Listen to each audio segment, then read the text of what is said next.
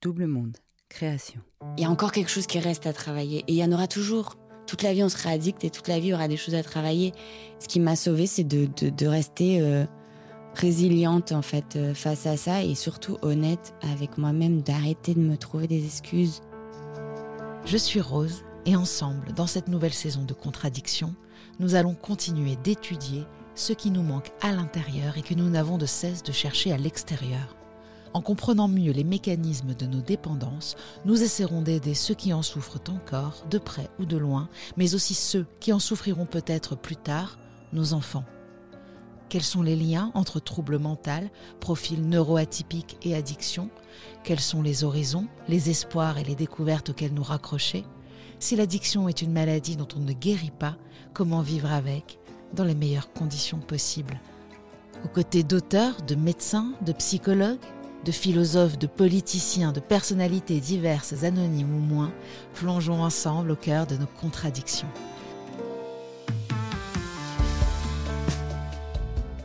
Marine nous secoue dans tout notre être, que l'on soit fille, garçon, addict, non addict.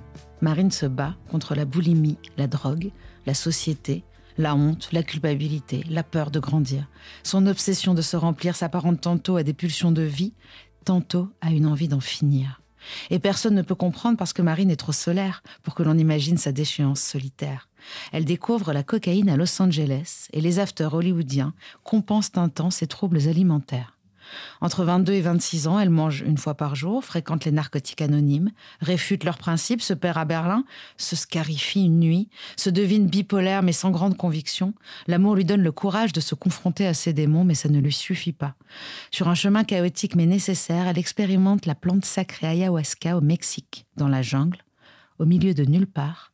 Elle comprend pour la première fois qu'elle existe. Mais ça aussi, ça ne lui suffira pas. Elle ouvre son cœur au son, comprend les énergies et ses peurs avec, auxquelles elle appose les acronymes de projection erronée utilisés comme réels, se connecte à l'invisible. Elle apporte des soins aux autres désormais par le biais de son Human Project, L'éveil est un chemin, un travail de l'ombre, dit-elle. Elle est honnête, impermanente, humaine. Elle accepte ses contradictions mais ne se condamne pas à l'addiction. Entre sobriété et quête de compréhension, Marine Giovannini éclaire nos ténèbres de sa lumière, sans l'ombre d'une certitude. Bonjour Marine. Bonjour. Je suis heureuse de te recevoir dans Contradiction. Je t'ai découverte dans un autre podcast qui s'appelle Espoir. Tu partages un témoignage extraordinaire et qui m'a bouleversée et qui a bouleversé toutes les personnes euh, auxquelles je l'ai envoyé. Il est incroyable, allez écouter, ça s'appelle Espoir. Et donc, c'est un épisode sur les troubles du comportement alimentaire. J'ai l'habitude de demander à mes, invités quelle est leur définition de l'addiction. Pour moi, euh, l'addiction, c'est quand euh, on ne peut plus faire quelque chose que d'autres feraient normalement sans que bah, y a cette, cette, sorte de pulsion qui viennent et cette obsession et ces pensées obsessionnelles autour de ça. Si quelque chose commence à devenir essentiel à notre vie et qu'on n'arrive plus à s'en passer sans culpabiliser et qu'on a des sortes de pulsions de qu'on pourrait euh, presque tuer père et mère pour euh, assouvir euh, ce besoin, pour moi c'est ça l'addiction. Et tu l'as connu parce que dans ce témoignage, moi, j'ai, été frappée en fait par cette pulsion justement que parfois, en fait, je n'ai pas ressenti moi-même, j'ai pas ressenti cette façon-là, ou alors j'ai pas cette honnêteté. Il y a un déni encore chez moi. Euh, je me rappelle pas avoir eu une pulsion, il faut que je consomme tout de suite et maintenant. Et, toi, il y a ce truc-là, euh, ah euh, ça, ça, commence en fait euh, par une anorexie, mais qui est induite par tout simplement ta morphologie qui est, qui est d'être grande et donc d'être plus grande que les autres à un certain âge et qui, toi, finalement, fait que tu es au-dessus de la courbe du poids, c'est ça? Oui, en fait, euh, j'ai toujours été super complexée euh, par mon physique. Depuis enfant, hein, je me rappelle, je tirais sur mes, mes caleçons cyclistes là, quand j'étais au centre aéré l'été parce que je voyais des filles de mon âge dont les cuisses ne touchaient pas le bord et donc, je cassais les coutures pour que ça devienne lâche et que moi aussi, mes cuisses touchent pas le bord et ça me faisait me sentir mieux. Et en fait, j'ai toujours été très grande. Et du coup, ben, c'est vrai que moi, je voyais pas la différence de taille forcément comme euh, quelque chose de spécial. Mais euh, quand euh, moi, je pesais 36 kilos et qu'elles, elles en faisaient 24, bah, moi, je voyais que le poids. quand elles me disaient je pèse 24 kilos, moi, j'étais, j'avais 8 ans, j'étais déjà complexée. Tu te sens robuste, tu dis. Oui, c'est ça. C'est pas, pas moi qui me sens robuste, c'est toutes les, les visites médicales où en fait euh, on arrivait tous, on se mettait en culotte et en fait ils cochent des cases et moi j'étais comme j'étais au-dessus de la moyenne et en taille et en poids, bah ils cochent des cases euh, euh, robustes. Il y avait une case robuste? Oui oui oui. Waouh et ça ça veut dire l'étiquette que tu te prends sur la sur la sur le front là Ah, moi c'était robuste? horrible. Euh, c'était horrible. Mais c'est pareil, c'est refoulé parce que bah, on a 8 ans, 10 ans, 12 ans. On... C'est des petites choses, on se rend pas compte encore. Mais c'est vrai que moi, j'ai toujours beaucoup dansé. Quand j'ai arrêté la danse, euh, bah, j'ai pris du poids parce que bah, j'avais 16 ans. Euh, moi, je voulais sortir. J'avais plus envie de faire 15 heures de danse euh, par semaine. Et j'étais pas Zidane de la danse non plus. Donc, au bout d'un moment, j'ai choisi les études. Et au final, ben, oui, en fait, euh, j'ai un peu grossi. Voilà, j'ai dû monter à un maximum euh, 60 kilos. pour et- euh, quand même 1m80 presque. Non, non, je fais 1m72. Mais Alors c'est parce que je fais 1m60 que dès que je te vois arriver, j'ai cette impression, Oui. pardon, c'est une déformation euh, personnelle. Mais, mais bon, euh, c'était voilà, j'avais 16 ans, je faisais plus de danse, euh, j'avais l'habitude de manger euh, beaucoup de McDo euh, parce qu'on on se dépensait beaucoup. Et en fait, voilà, ça a commencé comme ça mon anorexie. Je pense que je me suis retrouvée avec 15-16 heures de libre dans mon emploi du temps tout d'un coup. Ah, ça c'est la, la base, hein, je pense. Et Je pense que pour, pour une addiction, il faut non seulement avoir un terrain propice, mais il faut avoir le temps. Oui, c'est ça. Et en fait, euh, j'ai commencé à contrôler. euh, je me rappelle plus. C'est fou, mon cerveau, il a un peu éliminé des passages. Je sais juste que ça allait très vite et ça allait très bas. Et ensuite, euh, j'ai quand même voulu. euh, donc, j'ai pas fait ma terminale. Euh, j'ai quand même voulu passer mon bac. Avant la eu- terminale, déjà, tu, tu, c'est là où tu es hospitalisé Ouais. À Lanval, parce qu'on a ce point Oui. commun aussi d'être niçoise. Ah Enfin, oui, toi, oui. tu es plutôt Monaco. euh, Ouais. ouais. Donc, Lanval, moi, euh, je connais, euh, toutes mes copines ont accouché là-bas, donc Ah je bah, connais très bien. bah, Et euh, sur la promenade des Anglais, il y a une belle vue. Mais Mm. malheureusement, c'était pas que ça. Il y a aussi un hôpital psychiatrique. Et on a ce point commun aussi d'avoir passé quelques temps dans des endroits où on a l'impression qu'on n'appartient pas à ça. Et, et c'est d'une violence. Moi, j'ai préféré aussi rayer. Euh, je vois que tu passes dessus, d'ailleurs, tu me racontes pas. Mais c'est-à-dire que cette hospitalisation où on te dit euh, si tu, as- tu faisais 37 kilos, enfin, tu arrives jusqu'à Alors, 37 kilos, et on te dit si tu fais 42 kilos, tu vas pouvoir sortir. Non, un- ça a été en plusieurs étapes. C'était pire que ça. C'est qu'on m'avait mis un contrat de poids avec un pédopsychiatre de Lanval. Euh, si je faisais moins, je crois, de 42 kilos, il m'hospitalisait. Et moi, je suis arrivée un jour euh, d'été, après mes vacances, où je faisais, je crois, euh, 42,8 ou un truc comme ça. Elle m'a hospitalisée. Elle a dit à ma mère, tu vas chercher ses affaires, euh, on la garde. Mais moi, c'était première trahison. Pour moi, j'avais pas, euh, j'étais pas passée en dessous du contrat de poids. Et en fait, là, on m'a dit, si tu, tu dois faire 52 kilos pour sortir. Donc, j'avais 10 kilos à prendre. Et je me disais, mais ma terminale commence dans deux semaines, c'est mort. Et en fait, a commencé euh, ce rapport à la nourriture bizarre, c'est que finalement, j'y suis restée trois semaines. J'ai pris 10 kilos en trois semaines. Waouh! Personne s'est posé la question de qu'est-ce qui s'était passé, euh, comment. Oui, parce que c'est pas possible de prendre 10 kilos avec ce qui te donne à manger. T'as fait, Ah t'as, non, fait, fait la des stratagèmes. Oui, oui, je donnais des sous même à la dame de, de ménage. euh, je faisais envoyer des sous dans des lettres par mes amis de l'époque parce qu'ils ouvraient les lettres. Mais si on scotchait le billet, ils s'en rendaient pas compte. Enfin, non, j'ai fait des stratégies euh, assez déjà, phénoménales. C'est hyper important de voir que quand on te donne un objectif de quelque chose que, que, que tu désires profondément, c'est-à-dire ouais. rentrer en terminale, passer ton bac, peut-être, je sais pas Ouais. quel est le désir profond là, eh ben, une anorexie qui ne veut pas se nourrir se met à prendre 10 kilos en trois semaines. Comment on t'explique ça? En fait, je supportais pas qu'on décide pour moi. Je supportais pas d'être enfermée. C'était horrible cet endroit. hein. Donc c'était le désir de liberté en fait. Ouais. Honnêtement, on- n'en parle pas, mais il n'y avait pas de service. euh, Enfin, je ne sais pas si c'est mieux finalement ou, pire, mais en tout cas, j'étais avec des enfants. euh, euh, C'était une- donc une psychiatrie d'adolescents. J'étais avec des enfants malades, mentaux, enfin vraiment psychiatriquement atteints, des gens qui hurlaient. euh, Il y a un monsieur, enfin un jeune qui était venu euh, dans la nuit euh, se branler avec un de mes t-shirts. Je me suis réveillée, il était à côté de moi. Enfin, c'était un endroit terrible. Moi, je voulais pas rester. J'avais pas le droit de lire parce qu'il disait que lire, ça me faisait brûler des calories. Je devais rester comme ça, regarder la télé toute la journée. C'était atroce. J'ai pleuré une fois. On m'a donné des, des, des sortes de cachets. Je me suis endormie dans ma soupe. Enfin, en vrai, c'était un endroit horrible. Et donc, je me suis dit, mais si je reste là, je meurs. Et je voyais tous les gens qui étaient là depuis trop longtemps.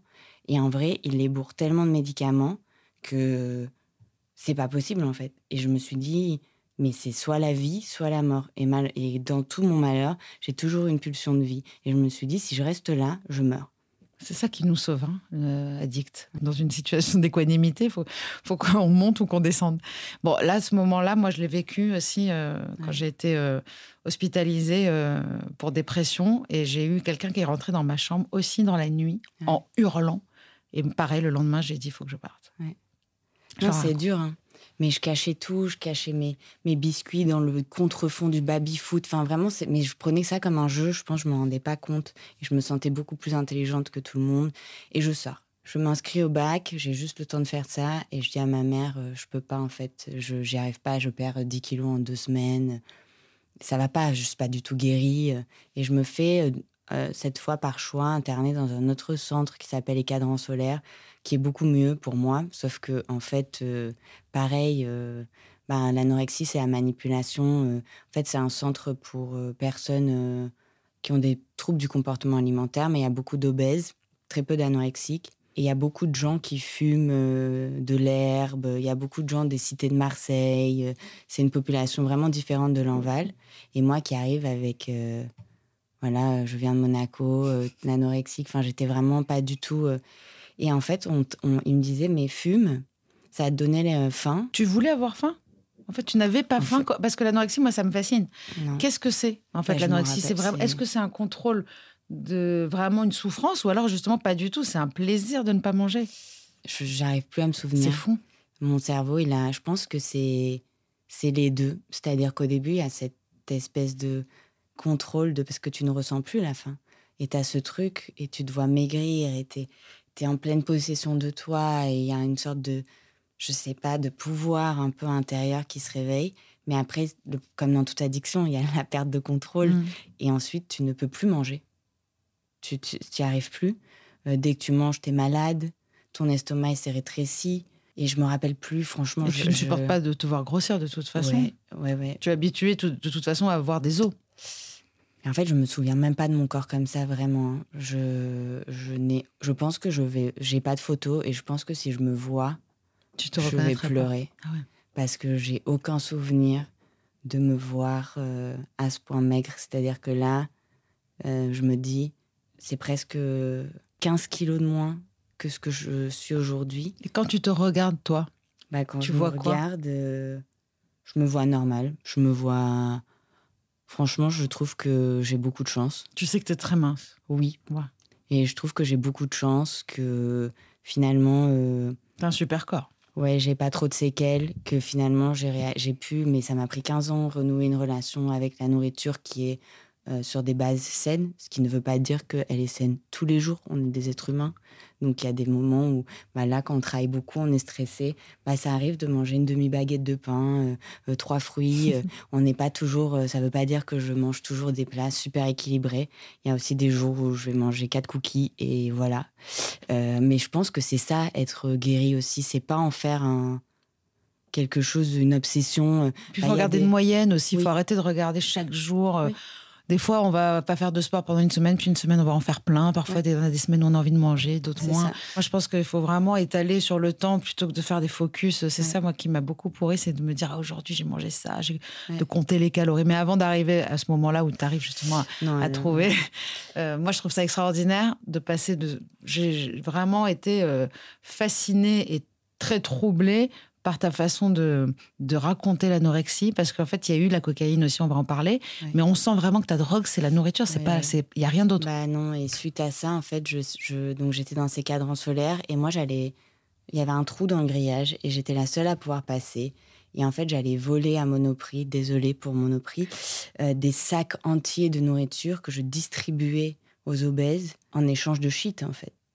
Enfin, ça m'est revenu il y a pas très longtemps. Et ça te donnait pas faim, finalement? Ah, mais pas du tout. Ça m'endormait, je dormais. Euh. et en fait, euh, on allait, mais pareil, là-bas, on a fait un bordel sans nom. On volait les clés. On avait moi, j'étais allée faire faire un double quand j'étais en permission. On savait qu'il y avait du champagne. On entrait dans la salle des, des, des profs pour voler le champagne. Enfin, c'était. On, a fait. Euh, on faisait des aquamousses dans les douches. Enfin, c'est horrible, mais il y a beaucoup de vie dans ces centres, en fait. On se marrait. Ah, bah, tant je mieux me quand rappelle même. que c'était pas euh, le mouroir du tout. Mais en fait, ça m'a pas du tout sauvée. euh, j'ai perdu encore plus de poids. Et c'est là où je suis descendue à 37 kilos et on m'a dit euh, on te retransfère à l'enval parce que tu es entre la vie et la mort. Moi, je me disais mais qu'est-ce qu'il raconte? Comment ça entre la vie et la mort? Et en fait, je suis arrivée à l'enval et il y avait cette fameuse psychiatre qui m'avait déjà suivie, euh, qui m'a dit ah tiens. Qui t'avait trahi? c'était ouais, c'était pas la même, mais c'était la, la même équipe Mm. Et qui m'avait dit euh, ah ben tiens, euh, je pensais que tu reviendrais dans un cercueil. et je me t'ai dit, euh, enfin, à cette époque-là, j'ai 16 ans, enfin 17 ans.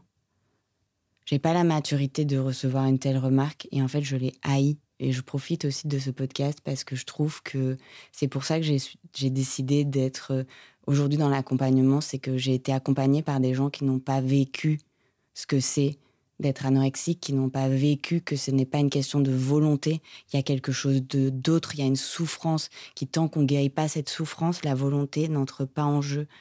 Et du coup, moi, à ce moment-là, ils m'ont fait un électrocardiogramme. On m'a dit, là, c'est grave. Et c'est vrai que je me sentais vraiment fatiguée.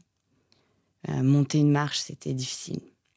Mais j'étais dans un tel déni, j'avais une telle force que je me suis jamais évanouie, j'ai jamais voulu la sonde, j'ai jamais. Et là, je me suis, ils m'ont dit, euh, on va appeler tes parents pour qu'ils te disent au revoir. Et je me suis dit, comment ça?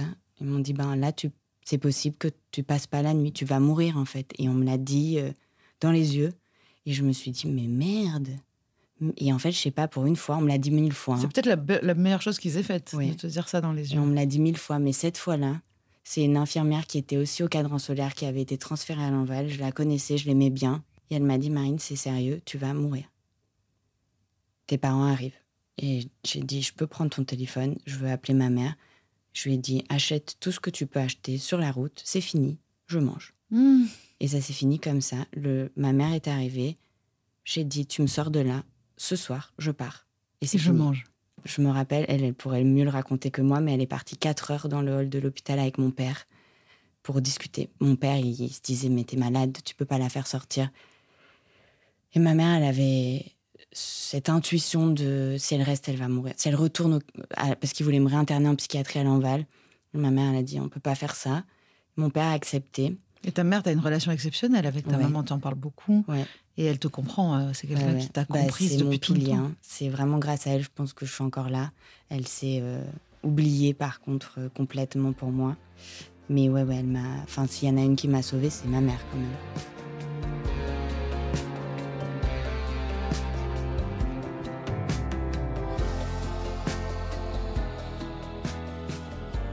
Qu'est-ce qui fait que quand on est aimé et compris, euh, on a ce désir de disparaître C'était pas comme ça quand j'étais enfant. Ça a La maladie a, a tout changé. Mmh. Même mon père, il a, il a changé. Et ce jour-là, il a dit si tu la sors, euh, je prends 15 jours de congé. Et c'est moi qui lui fais à manger matin, midi et soir. Et matin, midi et soir, j'avais mon père qui m'amenait les trucs les plus gras-gras de.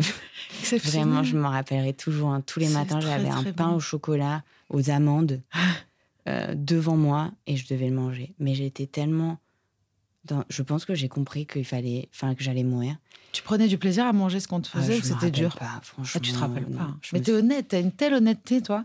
C'est exceptionnel. Tu, vraiment, c'est, ça, c'est important et je pense que les gens vont vraiment s'en rendre compte. Euh, tu parles sans filtre. Ah oui. Et c'est ce qui m'a vraiment euh, touchée dans- quand je t'ai écoutée. J'ai dit, cette nana, elle dit tout. Mais j'ai jamais vu quelqu'un dire tout à ce point. Ouais. Mais parce que je pense qu'il y a beaucoup de gens, euh, c'est encore tabou, et si ça peut aider euh, bah, les gens qui sont un peu dans cette situation, de se dire qu'ils sont pas seuls. euh, en fait, il y a.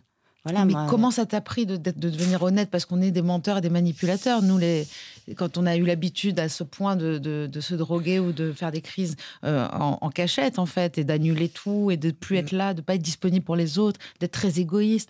Comment. euh, bon, continue ton histoire parce qu'elle est. elle est- elle est- ben, c'est- C'est ça, c'est le témoin de, de, de ton évolution, Ouais. cette histoire. Après ça, euh, j'ai quand même voulu passer mon bac, que j'ai réussi au la main. Du coup, je me suis dit, ben, je vais pas refaire une année de terminale. J'en pouvais plus de Monaco. Me voilà à Paris en prépa. euh, une grande prépa en plus où, où je me rappelle, j'avais euh, j'avais dit au, au recruteur euh, me poser des bonnes questions parce qu'il me posait des questions pourraves sur la population en Chine et les lacs et comment ça s'appelle euh, telle ville. Et, et je lui disais, bon, mais pourquoi vous ne me posez pas des questions euh, qui vous intéressent, genre pourquoi je suis maigre, euh, des choses. Et en fait, il avait dit, bon, allez, je te prends parce que j'avais dit tout ça, je peux apprendre, mais, mais en fait, je m'en fous. Et je me rappelle que j'ai toujours été quand même comme ça. C'est quand tu me parles d'honnêteté, j'ai toujours malgré la manipulation, le mensonge de l'anorexie, nanana, j'ai toujours eu quand même ce caractère de parler ma vérité, de même je retrouvais des écrits que j'écrivais euh, à l'époque euh, enfermés, etc. Ça me bouleverse tellement c'est c'est d'une maturité, c'est d'une sincérité. Euh. Un jour, j'en ferai sûrement quelque chose de ces écrits, mais c'est J'espère, parce que tu parles vraiment avec ton cœur ou ton âme, si on a envie de le dire, mais on sent que c'est pas ton ego qui parle. Non. Et donc, suite à ça, a commencé les crises de boulimie parce que je me retrouve quand même dans 12 mètres carrés à Paris euh, avec un rythme prépa où euh, ben, je sais pas me faire à manger. Je pèse encore, euh, je dois peser encore 44 kilos. Et c'est compliqué. Je, sombre, je pense, aussi un peu en dépression. J'étais, je pleurais beaucoup. Je, c'était horrible. C'était horrible, la culpabilité des crises. Et en fait, ces crises, elles sont restées. Mais ça, c'était nouveau, la boulimie? C'était nouveau. Et c'est resté pendant. Euh, j'avais 19 ans quand ça a commencé. 18 ans. 18 ans. Et de mes 18 à, à mes 30, 30 ans, ça a été. Euh, Plusieurs fois par semaine ah Ben. À partir de 28-29, ça allait. C'était genre une fois par semaine. Mais il y a eu des moments, mais je pouvais pas travailler, je pouvais pas, je pouvais pas être à l'école, je devais partir, je pouvais pas. Mes amis me disaient on a rendez-vous à midi pour manger ensemble. Je faisais tout pour me réveiller à 11h45 pour avoir juste à, à prendre mon sac et partir. Et malheureusement, si je me réveillais à 10h et que j'avais une heure comme ça devant moi, c'était, je pouvais pas. Des fois, j'attendais à 6h du matin devant Lidl en bas de chez moi avec les clochards. Enfin, c'était vraiment, je suis partie en course nue sous mon manteau en plein hiver sur mon scooter. T'as mangé des kebabs qui traînaient par terre. Oui, j'ai mangé des, oui, oui, j'ai mangé des kebabs posés sur des fenêtres à Toulouse. Enfin, non, non, c'était. T'as fait Sciences Po finalement à Toulouse. Ouais, finalement, j'ai fait Sciences Po. C'était horrible. Et c'était vraiment, ça m'a. J'ai mené à bien mes études parce que je sais que j'ai beaucoup de capacités. Mais ça m'a pourri la vie, pourri la vie, pourri la vie. Et c'est comme ça où j'arrive à Los Angeles. Euh, je découvre la cocaïne, mine de rien, qui me permet. Pourquoi tu vas à Los Angeles? Euh, Pour un stage. Ah, ok. Pour euh, l'année de césure de Sciences Po. Puis j'avais envie de voir du pays. Mine de rien, c'est pas anodin. C'est 9 heures de décalage horaire. Tu peux pas appeler tes copains, tes parents. J'étais seule. Et là-bas, personne ne pouvait me sauver. C'est-à-dire que même si je faisais des crises pendant huit jours, qui c'est qui venait? Ma mère, elle n'allait pas prendre un avion, payer 2000 euros pour venir me sauver. oui, quand j'étais à Paris, elle faisait ça. Tu appelais parce qu'elle savait que tu étais passé mm. dans du côté de la boulimie. Ah oui, oui. Et je lui disais, maman, je peux plus. Et elle venait. Et en fait, euh, et là, je me retrouve seule. Et je, découvre euh, la cocaïne, en fait. Je découvre aussi que j'aime les femmes. Donc, en fait, ça, je pense que ça m'a ça a remis quelque chose en place en moi. Donc j'ai eu ce truc d'épanouissement, de... et je tombe sur euh, une fille incroyable qui avait été anciennement boulimique, anorexique, qui m'a beaucoup aidée. Mais pour elle, euh, aujourd'hui, je m'excuse que ça a dû être assez lourd quand même. Mais voilà, et je découvre la cocaïne qui, mon Dieu, mais magnifique, ça empêche d'avoir faim, parce qu'au départ, c'est quand même euh, assez efficace pour ça. Donc moi, je me dis, c'est génial, je peux ne pas trop manger et pas faire de crise, parce qu'en général, quand je me restreignais, après, j'avais faim, c'était boulimie, c'était des cercles infernels. J'ai passé quatre ans à manger exclusivement des tranches de dinde et des pommes. Et bien sûr, le soir, à faire des crises de boulimie. Mais je ne mangeais rien d'autre. Tout était un calvaire. Manger avec mes copains au restaurant, je ne pouvais pas. Ça m'a coupé de beaucoup de choses et, beaucoup de gens m'ont tourné le dos. Toi surtout. Ouais. et beaucoup de gens, beaucoup de gens, j'étais très seule. Mais parce que. Euh, Les gens comprennent pas. Mais j'ai pas expliqué. C'est mm. très honteux tout ça. C'est toujours honteux parce que c'est vrai que c'est la nourriture, ce rapport à la nourriture, j'ai l'impression que les, les gens, euh, même moi, euh, j'ai du mal, j'ai eu toujours du mal à dire que j'avais un problème avec la, nourriture. Euh, j'ai jamais connu ce que tu racontes. Vraiment, je, je, suis très, même très étonnée que ça existe. Et donc, c'est pour ça que je trouve ça génial d'en parler. Mais euh, c'est un problème avec la nourriture quand de toute façon, tu fais que penser à la nourriture, tu fais que ah penser à ton poids, tu fais que avoir l'impression que tu es, que es grosse et que quand tu commences à manger euh, une tranche d'un cake breton, et ben, tu le finis. Et je vois que mes copines, elles le finissent pas, en fait. mais, on, mais du coup, on n'en parle pas, je dis pas. Mais c'est important parce que comme ça, on sort un peu de la honte. Oui, et moi, c'est vraiment ce que j'ai envie de donner, en fait, c'est que Je crois qu'il y a une fille sur cinq qui souffre de TCA. Et encore, les TCA qu'on connaît et qu'on qualifie de TCA. Mm. Mais Parce que l'hyperphagie, c'est nouveau aussi, on en- les gens en parlent maintenant, mais c'est juste qu'on mange jusqu'à avoir euh, des douleurs euh, monumentales, à s'allonger, à, rien pouvoir faire. Et, et ces gens-là ne vomissent pas. Donc, euh, ils sont condamnés Ouais. à avoir mal, à souffrir, à faire des crises et à grossir. Mais c'est tout ça, c'est émotionnel en fait. Il y a une émotion qui déclenche, ou plusieurs. Et moi, ce qui m'a sauvée, c'est de rester assise dans cette émotion-là. Et mais à un moment, en fait, avant de commencer à pouvoir faire ça, euh, il y a eu juste que j'ai décidé d'arrêter d'être une victime. J'ai décidé d'arrêter de. En fait, je me suis rendu compte que j'étais la seule responsable de de ma vie. Que en fait, si j'avais envie qu'elle continue comme ça, je pouvais faire toujours la même chose, mais que si j'avais envie qu'elle change, ben, il y avait que moi qui pouvais décider d'être autrement. Et je pouvais aller voir tous les psys, chamans, euh, énergéticiens, tout, tout, tout. Personne ne peut sauver personne si on n'a pas décidé qu'on avait envie d'aller mieux et qu'on fait les choses.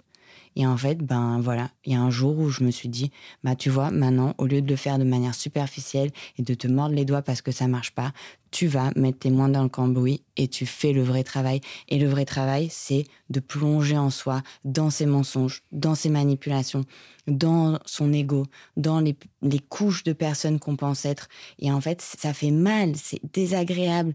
Et, c'est long et c'est fastidieux et il faut beaucoup de résilience, d'humilité, de, remise en question, d'acceptation, de, se dire, bah en fait, mes défauts, c'est aussi une qualité dans le sens où personne n'est parfait. Et donc, il y a aussi, parce que dans l'anorexie, il y a cette quête de perfection ultime.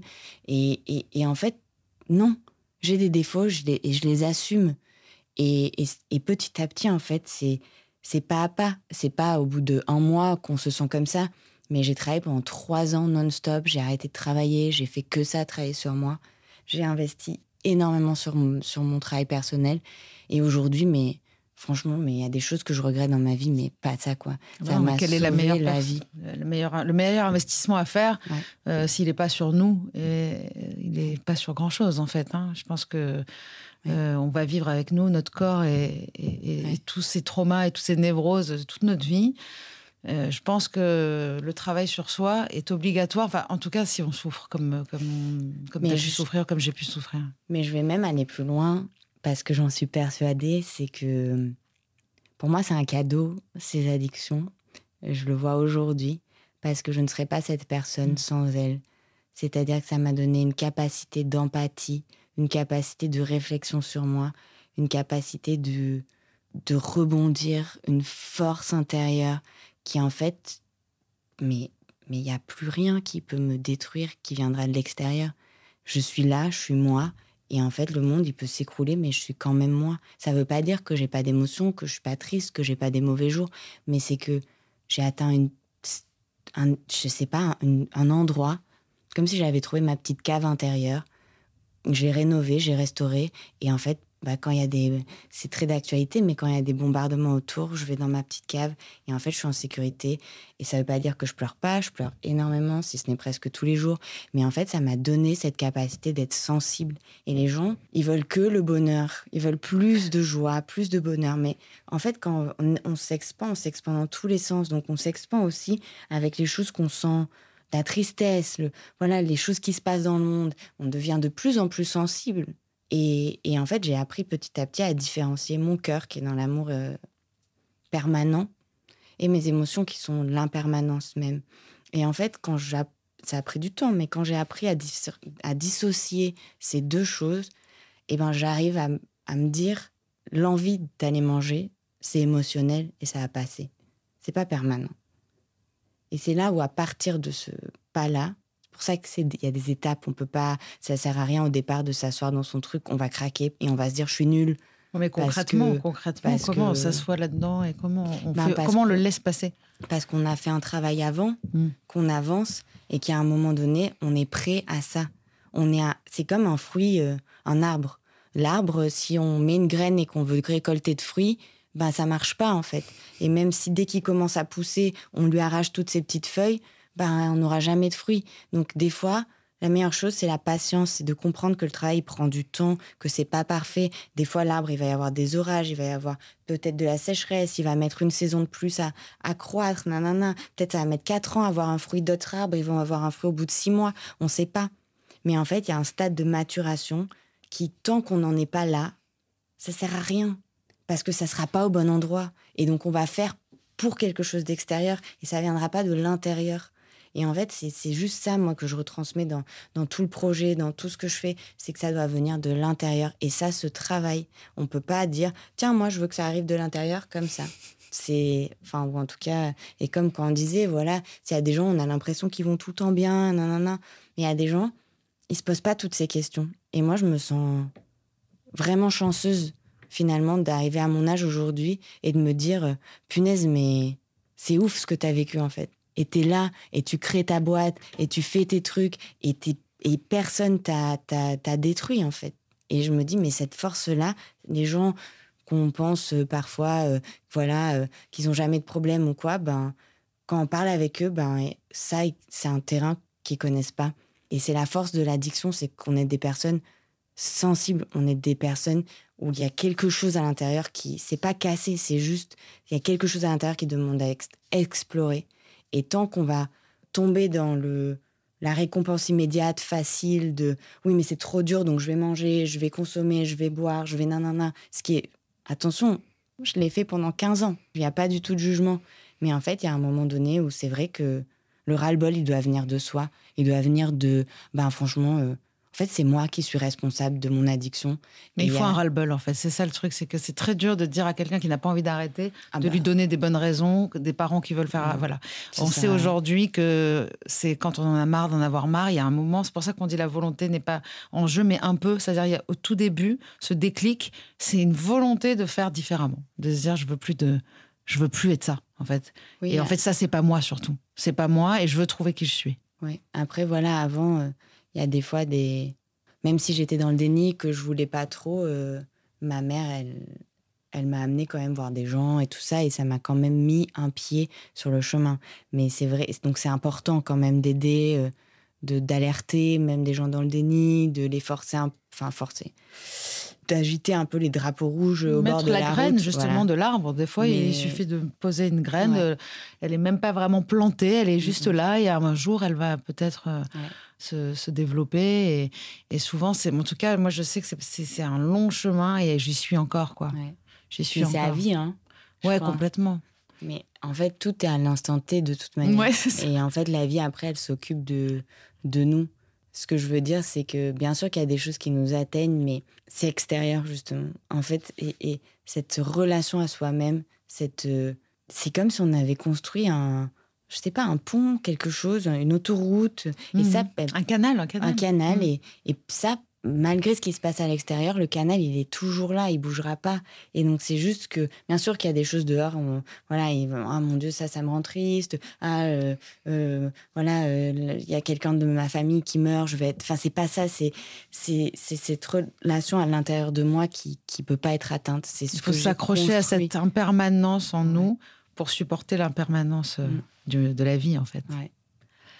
Donc voilà, donc je suis à Los Angeles et en fait, je commence à.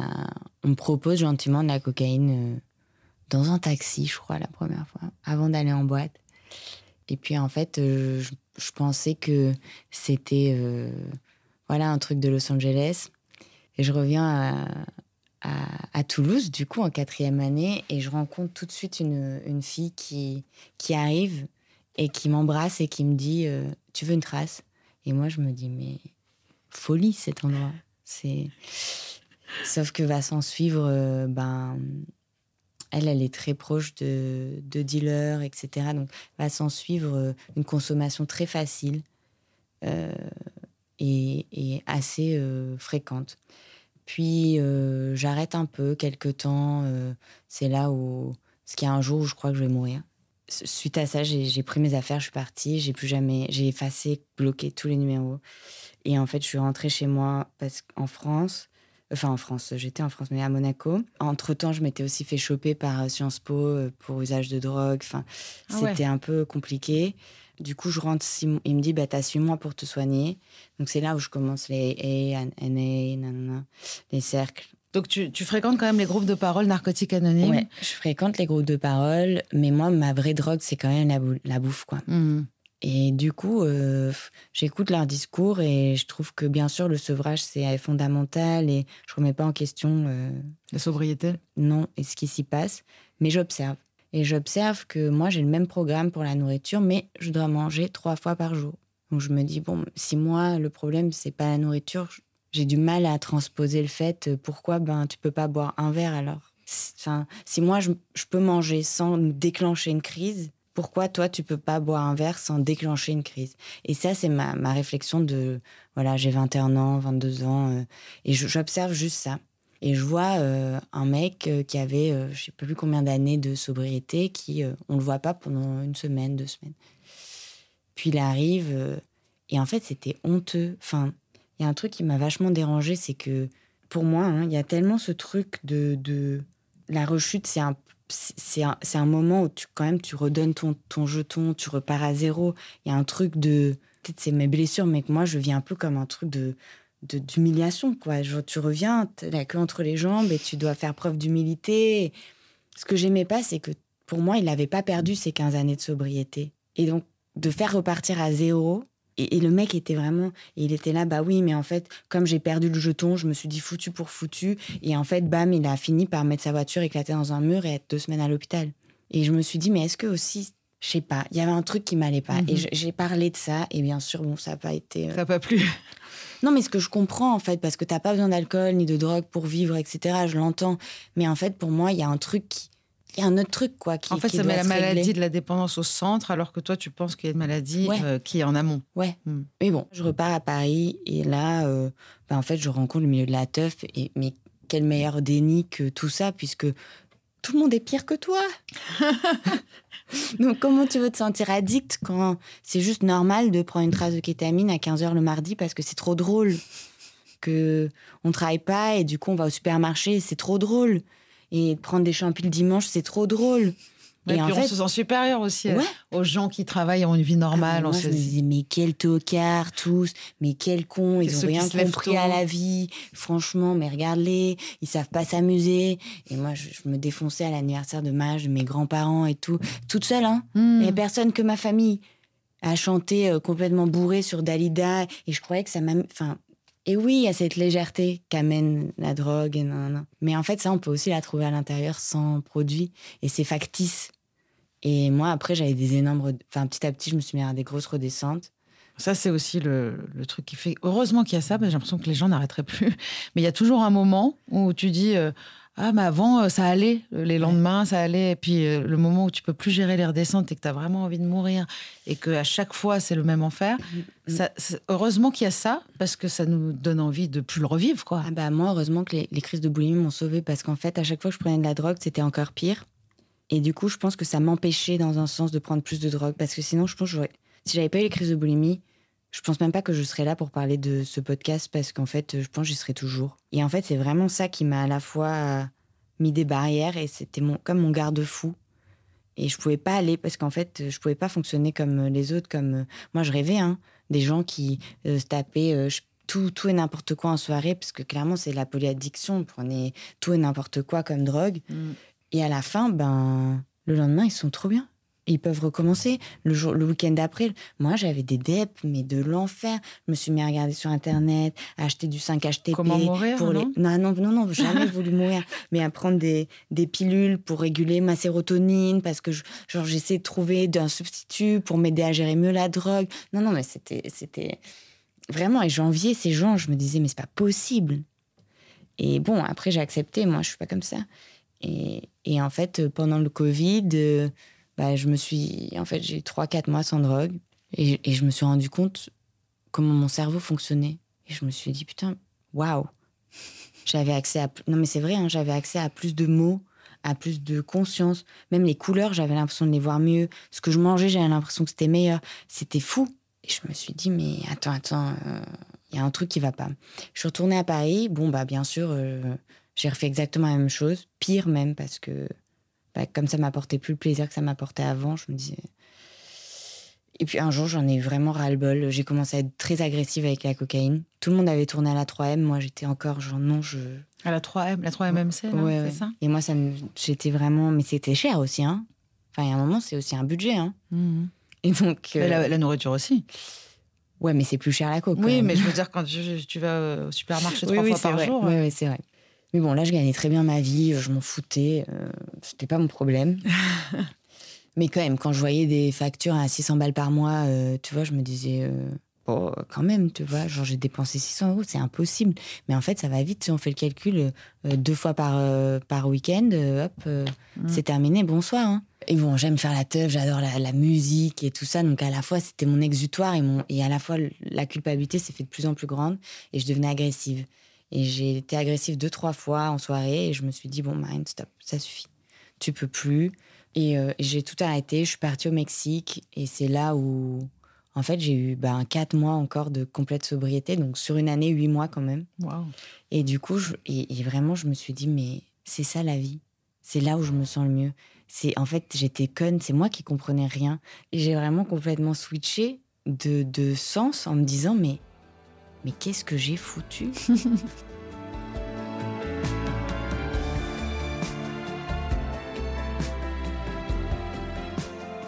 Et ça, ça a pris du temps, hein, parce que ça s'est pas arrivé euh, du jour au lendemain. J'ai quand même fait une retraite d'ayahuasca euh, dans la jungle. La première chose que j'ai fait en sortant, c'est reprendre de la coke euh, à Mexico City, premier soir. Enfin, j'ai eu, enfin, je pense dans un parcours d'addiction, la croissance linéaire, ça n'existe pas. Donc déjà, faisons la paix avec ça. Et la- l'ayahuasca, euh, tu décides de faire des cérémonies. Donc, l'ayahuasca, qui est une plante sacrée, qui t'emmène, en fait, vers toi. C'est soit euh, des, des entités invisibles qui viennent vous donner des messages, soit votre inconscient, ton inconscient, ta psyché. euh, Il y, a- il y a quelque chose de, de, de très euh, thérapeutique, en tout cas là-dedans. Donc, cette- ce premier message que tu reçois, c'est celui d'aller soigner des gens dans la jungle. Et toi, ça te convient pas? Bah, je me dis, mais moi, je veux pas faire ça. Je veux être chanteuse, je veux être, euh, je veux avoir un don. Je veux, enfin moi vraiment. Soigner des gens, c'est un don. hein. Oui, mais alors je le voyais pas comme ça, hein, vraiment. Et puis je me disais, mais qu'est-ce qu'elle me dit de soigner des gens? Je j'arrive même pas à me soigner moi-même. Ça, n- enfin, ça n'a pas de sens, vraiment. Mais en fait, euh, j'ai pas questionné. Je sais pas qu'est-ce qui s'est passé dans ma tête. J'avais jamais voyagé vraiment seule. J'étais toujours allée rejoindre des gens quelque part. ou- Je pars. Quelques mois plus tard, euh, je vais dans la jungle, un mois. J'avais juste une adresse sur un papier. Je, je savais rien. J'y vais. Je parle pas la langue. euh, Enfin, vraiment, c'est. Je me dis bon, les gens vont parler anglais, pas du tout. Donc, je comprends rien. On est arrivé par bateau et tout, donc même pas la. Enfin, je suis coincée là-bas. Et les six premiers jours sont on fait rien. Et je me dis mais moi, je suis pas venue pour ça en fait. Je suis venue prendre de l'ayahuasca, les gars. Genre, c'est nul. Et au bout du sixième jour, je suis dans la jungle parce que du coup, moi, je m'ennuyais comme un rat. hein. Je lisais, on me dit, il faut pas lire. Je disais, ah, putain, c'est super long quand même. Enfin, qu'est-ce que je vais faire? Enfin, ça fait six jours. C'est une diète avant la prise d'ayahuasca. Ouais, ouais, ouais. C'était une diète stricte. On a pris aussi plein de plantes hein, qui nous faisaient vomir et tout. Mais moi, j'étais, enfin, vraiment, je suis pas venue pour, euh, pour perdre 3 kilos et me, me faire caca dessus dans les bois. Enfin, je veux dire, euh, j'ai envie de. non, mais j'ai envie de prendre euh, de Avant l'ayahuasca. l'ayahuasca, il y a déjà des plantes qui Ouais, te ouais, font ouais. te purger. Ouais, d'accord. En euh, sachant que l'ayahuasca, déjà, c'est une purge. Et en fait, euh, le sixième jour, je sais pas ce qui se passe. Je suis sur un rocher et tout d'un coup, il est midi. En sachant qu'on se lève à 6 heures du matin. Donc, à mon avis, à 8 heures, j'étais sur le rocher. Et je rentre et on me dit Bah, t'étais où Il y a le déjeuner? Je dis Mais attendez, il est quelle heure? Bah, midi. Et là, je me dis Je suis restée 4 heures sur un rocher à chanter. Parce que Je m'étais mis à chanter tout d'un coup. Et puis, euh, en fait, euh, je vous assure, euh, là, s'ensuit des moments incroyables où je n'avais, je restais toute la journée assise par terre ou allongée dans un hamac à regarder le ciel, et j'avais pas assez de temps pour penser. J'ai Pour arrivé- être toi, en fait. Il est arrivé 18h, je me disais, ah non, non, non, non, non, il faut arrêter le temps là, stop. C'était, Ça, c'est en, en relation avec notre joie profonde. hein. ah, c'était, euh, c'était fou, je me disais, punaise, euh, en fait, je pourrais rester là, j'ai besoin de rien. Et bon, après, on ressort, euh, et là, c'était deux ans de chaos, hein, clairement. Je, je- je- mais c'est le chemin, en fait. Et je, c'est, c'est ça que aujourd'hui j'aimerais que aussi partager, c'est que je crois qu'on se met, on se met un peu euh, encore des il faut, il faut, il faut. On s- comme si la guérison c'était aussi quelque chose de linéaire, comme si, euh, euh, je sais pas, il fallait encore être soit noir soit blanc. Et en fait, euh, je pense que le chemin il est sinueux, il est compliqué. Il est en escalier surtout. Il est en escalier. On monte pas comme ça. On, monte, on redescend, on monte, on ah descend. Mais l'essentiel, c'est de voir que quand même, il y a une évolution. Et des fois, on sait plus où on est, on s'est perdu. Euh, on a besoin d'appeler un ami, on a besoin d'une carte GPS, on a besoin de quelque chose. On a besoin parfois de rester euh, bah, quelques jours au même palier, quelques mois, quelques années, de se tromper pour voir que ah ben non, c'était vraiment pas par là le chemin. Finalement, je reprends mon chemin initial. Moi, vraiment, j'ai à cœur de, transmettre aux gens qu'on est la seule chose qu'on peut faire, c'est être responsable de notre chemin, d'être conscient qu'on est sur ce chemin-là, et en fait euh, d'accepter que c'est long, d'accepter ce qui arrive et de partager en fait, d'être authentique dans le partage, de dire oui aujourd'hui ça va pas. Ah aujourd'hui ben ouais aujourd'hui ben tu sais quoi euh, je sais pas ce qui s'est passé j'ai pris un verre et puis finalement euh, j'en ai bu 10 et je me suis mis trop mal. Mais du coup j'ai réfléchi je suis allée méditer ce matin et j'ai compris que c'est parce que dans ma journée il est arrivé ça. Et puis il faut que je trouve qu'est-ce qui pourquoi cette émotion elle est encore liée à ça. Et là d'aller faire un travail pour juste couper les liens de l'émotion. Alors je dis pas que c'est aussi facile parce qu'il y a des gens qui sont dans un tel état de d'addiction où il y a tellement de nœuds comme tu dis d'aller couper ce nœud. C'est-à-dire que l'abstinence est nécessaire. Oui. Mais on peut aller plus loin. Parce que moi je suis dans, cette dans, en ce moment dans ces pensées-là. Et tout ce que tu racontes me parle énormément parce qu'en plus, je suis en train de me, de me perdre et puis que j'ai aussi expérimenté euh, ce que tu nous as raconté. J'ai juste une question. Est-ce que tu penses que ce chemin-là, qu'on appelle sinueux euh, et, en escalier ou tout ce que tu veux, est-ce qu'il est vraiment propre à des gens addicts ou qui ont quand même ce truc-là? Parce que moi, j'ai l'impression quand même que parfois, quand je t'entends parler, je me dis, bah, tout est normal. Et il n'y a pas à culpabiliser, mais en même temps, quand je regarde des gens normaux agir et qui ne, traversent pas tout ça et qui n'ont pas besoin de souffrir et, qui me regardent en disant encore tu traverses, je ne bah, sais plus quoi penser. Du coup, j'ai réfléchi aussi à ça parce que je me suis posé les mêmes questions et je pense que tous les addicts se posent un peu les mêmes questions. Pourquoi euh, tout est plus compliqué pour nous Voilà.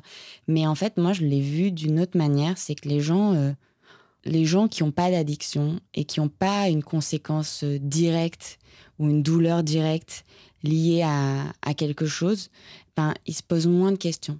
C'est comme si des aveugles disaient à quelqu'un qui voit Ah, mais tu me saoules à voir des trucs, en fait. Oui, mais. Je, vois. Enfin, je vois. Et nous, c'est un peu je sens. Oui, mais je, je. Parce que moi, je pense que c'est ça. Il y a une sorte d'hypersensibilité quelque part ou d'hyper quelque chose quelque part. Qui réveille l'addiction, en fait, constamment parce que c'est comme un pansement. C'est comme si, en fait, à un moment, c'est pour ça que moi je travaille avec les l'âme et tout ça, parce qu'à un moment, c'est comme si on était. Euh, moi, je suis allée me guérir à l'intérieur et c'est ce qui, c'est ce qui, c'est ce qui me permet de, aujourd'hui d'être plus alignée. Mais ça m'arrive encore dès que je me m'enlève de mon centre, dès que j'oublie la vraie raison, dès que je perds mon authenticité, etc. L'addiction, elle vient faire gling gling gling gling gling. Sous toutes ses formes, en fait. Hein. Et, et du coup, ben voilà, alors peut-être, euh, j'en sais rien, qu'est-ce que ça veut dire guérir, j'en sais rien, qu'est-ce que ça veut dire.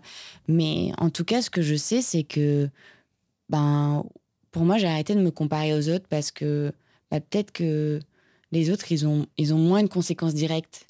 Et donc, peut-être qu'ils vont s'en rendre compte euh, plus tard. Mais finalement, euh, ou d'une autre manière, avec. pas du tout aussi. Hein. Oui, ou pas du tout. Mais en fait, tant mieux ou tant pis, je sais pas. Mais en vrai, maintenant, on, est tous différents. Donc, on est né avec ce truc-là.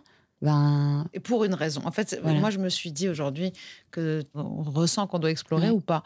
Maintenant, moi, ce que j'aime dans ton parcours, c'est qu'en fait, il y a une honnêteté et une impermanence, en fait, qui vient déculpabiliser, rassurer l'addict que je suis et les addicts qui nous écoutent. C'est-à-dire qu'en fait, il n'y a pas une solution euh, définitive. Et puis surtout, euh, les, réponses, souvent, elles sont mouvantes en fonction de, ton parcours et de là où tu en es. quoi. Donc, si à un moment donné, tu avais besoin d'abstinence avec les narcotiques anonymes, comme moi, et eh ben, c'est qu'il fallait traverser ça. Finalement, ce juste pour aujourd'hui, ce, slogan des narcotiques anonymes t'a énormément aidé. Ah bah c'est une, mais c'est un mode de vie et puis c'est c'est un slogan qu'on retrouve euh, pas que dans les NA, c'est un, slogan euh, de voilà que c'est l'instant présent en fait. c'est carte c'est cartelé, c'est le c'est le moment présent évidemment. Et, et qu'est-ce que finalement euh, aujourd'hui tu pourrais dire qu'est-ce qui t'a sauvé? Parce qu'on a l'impression quand même que l'amour est quelque chose d'hyper important. Moi, j'ai l'impression qu'il faut des déclics et des, des, défis et des choses plus grandes que cette, euh, cette envie de se détruire. Et souvent, qu'est-ce qui est plus fort que tout? C'est l'amour. C'est vrai. Et je pense qu'il y a eu aussi euh, un engagement envers moi-même. L'amour propre. Ouais.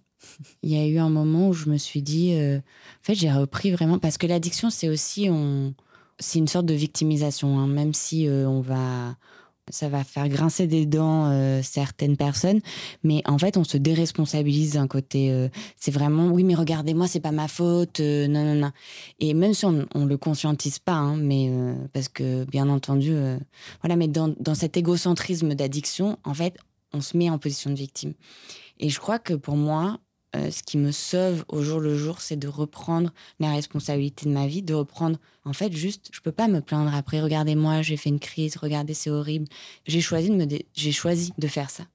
Et en fait, c'est vrai que ça fera grincer un peu des dents. Ouais. non, mais, je comprends ce que tu veux malgré, dire. Malgré que ce soit inconscient, mais en fait, c'est que faut être responsable de ses choix quand même. Oui. Et il faut arrêter de se trouver des excuses. Parce que le jour où tout est aligné, il n'y a plus d'excuses qui vaillent, en fait, ça va. Et donc, c'est pas parce qu'on n'a on n'a pas fait ci, on n'a pas fait ça, nanani, nanana. C'est que des fois, il y a, y a, encore quelque chose qui reste à travailler. Et il y en aura toujours. Toute la vie, on sera addict et toute la vie, il y aura des choses à travailler. Et c'est juste que, ouais, pour moi, euh, c'est ouais, ce qui m'a sauvée, c'est de, de, rester euh, résiliente, en fait, euh, face à ça. Et surtout honnête avec moi-même, d'arrêter de me trouver des excuses. C'est vraiment ce qui m'a permis de voilà, de, de, me traiter bien. Oui, se donner de l'intérêt. Oui. Euh, je pense que nous, les addicts, souvent, en fait, se sont euh, des, tellement dénigrés que souvent, on a l'impression que, que ça vaut pas la peine, ce qu'on est, ce ouais. qu'on désire. Tu dis même, prendre de la drogue aujourd'hui équivaudrait à boire de l'essence aujourd'hui. Ah. Donc euh, là, aujourd'hui, on a vraiment cette impression que tu as mis de la conscience sur tout. Est-ce que c'est pareil avec la nourriture, avec l'alcool, avec la drogue? Est-ce que tu arrives à faire les choses en conscience? La nourriture, parfois, c'est encore un peu difficile. C'est-à-dire que si je suis stressée ou si j'ai peur ou si je veux me saboter, j'ai tendance encore à, à, me pencher sur euh, des, petits, des petits gâteaux. Mais, euh, mais oui, en conscience, en fait, je sais ce que je suis en train de faire. Et surtout ce que ça va impliquer. Et ce que ça va impliquer. Un petit truc comme ça qui m'est venu au fil du temps, et j'ai l'impression que c'est ça qui fait que j'ai plus conscience, c'est que j'arrive à voir le film jusqu'au bout. Ouais. Donc euh, avant, je voyais le truc genre, je suis énervée, j'ai envie de ce truc, je vais le faire. Et, et je voyais le film que jusque-là. Ça va m'apaiser, ça va me faire du bien. Mais c'est pas moi qui cherche à aller voir le film jusqu'au bout, mais tu te rends bien compte de ça. En fait, pour ça que tu parles d'essence, c'est que j'arrive à voir le film jusqu'au bout, de voir que oui, la cocaïne, c'est de l'essence, hein, c'est du kérosène, et que ça va me faire énormément de mal, que demain, je, ça va être un enfer, que je vais manger pendant trois jours. On voit tout le reste. Et ça, on ne décide pas. J'ai l'impression que ça arrive un beau jour. Euh, c'est vrai que c'est, c'est. Je pourrais pas te dire quand est-ce que c'est arrivé parce que euh, il y a encore euh, un an et demi, je j'étais à Mexico City et moi, au lieu de faire le Mexico City spirituel, pourtant c'était après la jungle, c'était après tout, c'était déjà en plein milieu de mon éveil. Euh, j'ai juste reproduit ce que j'ai fui en, à Paris, euh, au Mexique. Hein, C'est-à-dire que à Paris, je disais c'est la faute de mon entourage ou c'est la faute de ci ou de ça. Nanana. Il euh, y a personne qui m'a aidé pour me faire le même entourage à Mexico City. Enfin, c'était c'était moi en fait.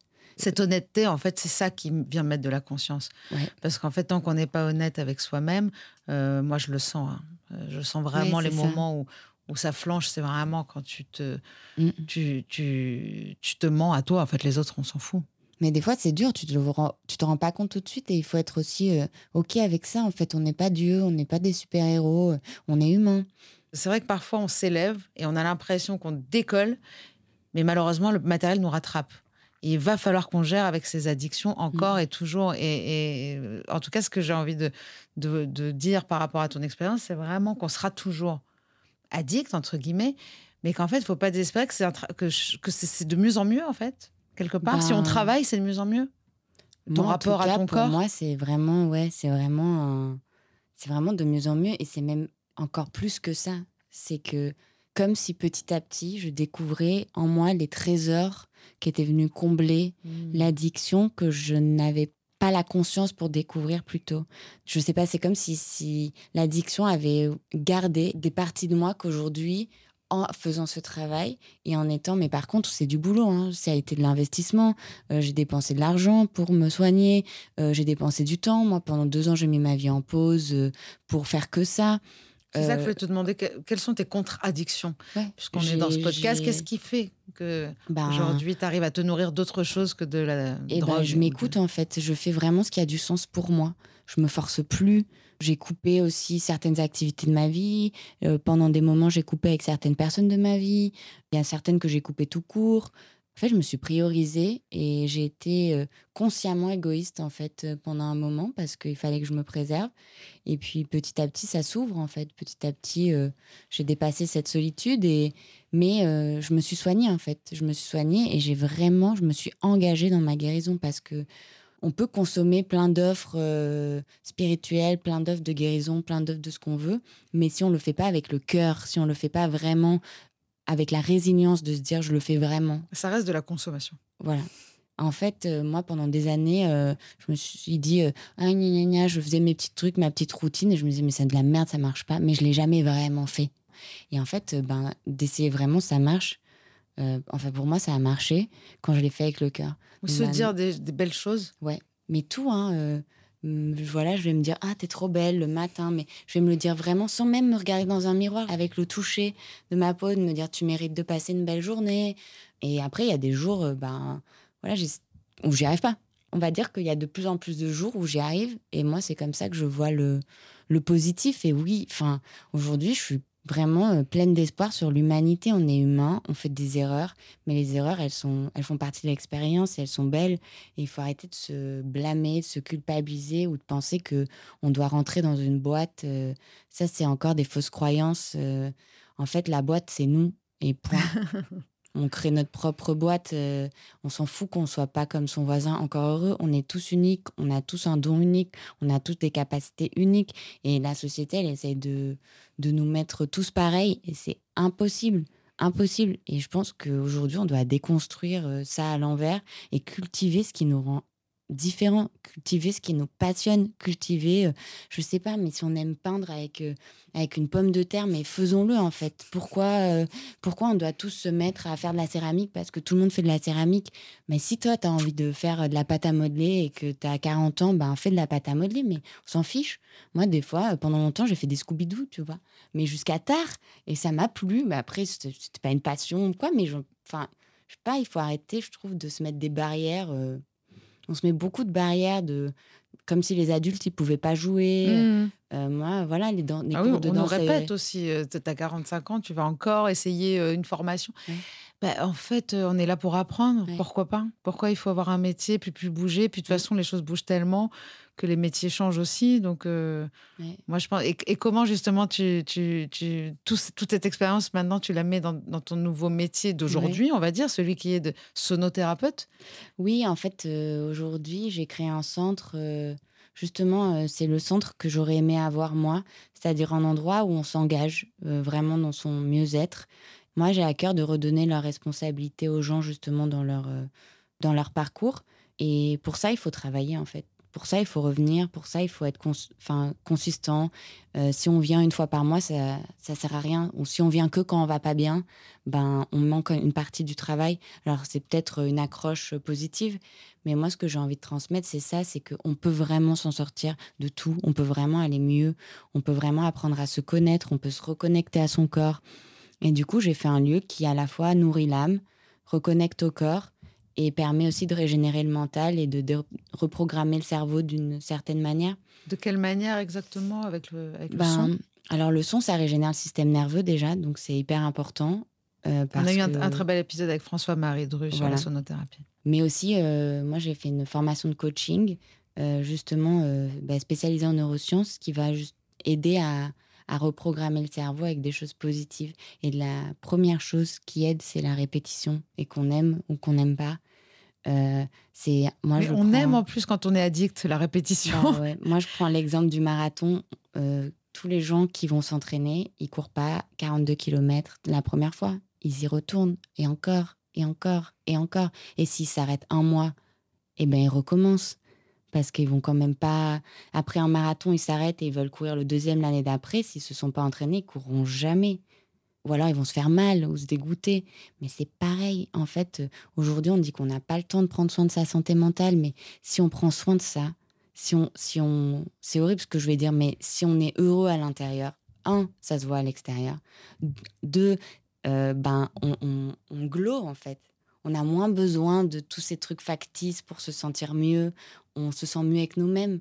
Et, trois, eh ben, oui, c'est vrai, c'est un investissement, mais en fait, euh, euh, c'est la première chose sur laquelle on devrait investir.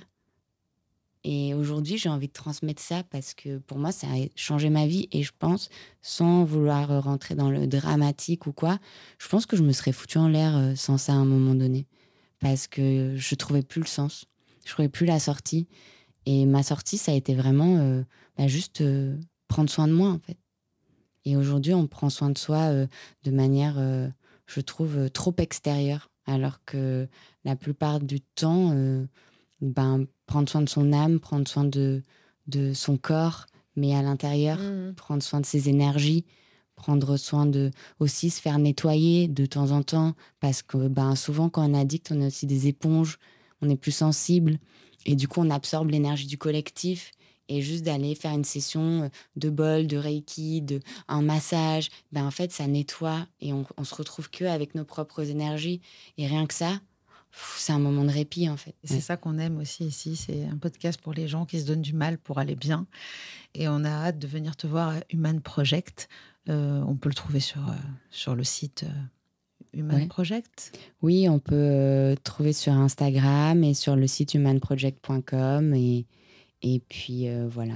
Bah, je te souhaite de continuer dans ta lancée, dans cette ascension non linéaire et de continuer à nous apporter aussi ta lumière à très bientôt. Merci. Rendez-vous dans 15 jours sur toutes les plateformes d'écoute pour un nouvel épisode. Et en attendant, retrouvez-nous sur les réseaux sociaux de Rose, de Double Monde et de Contradiction.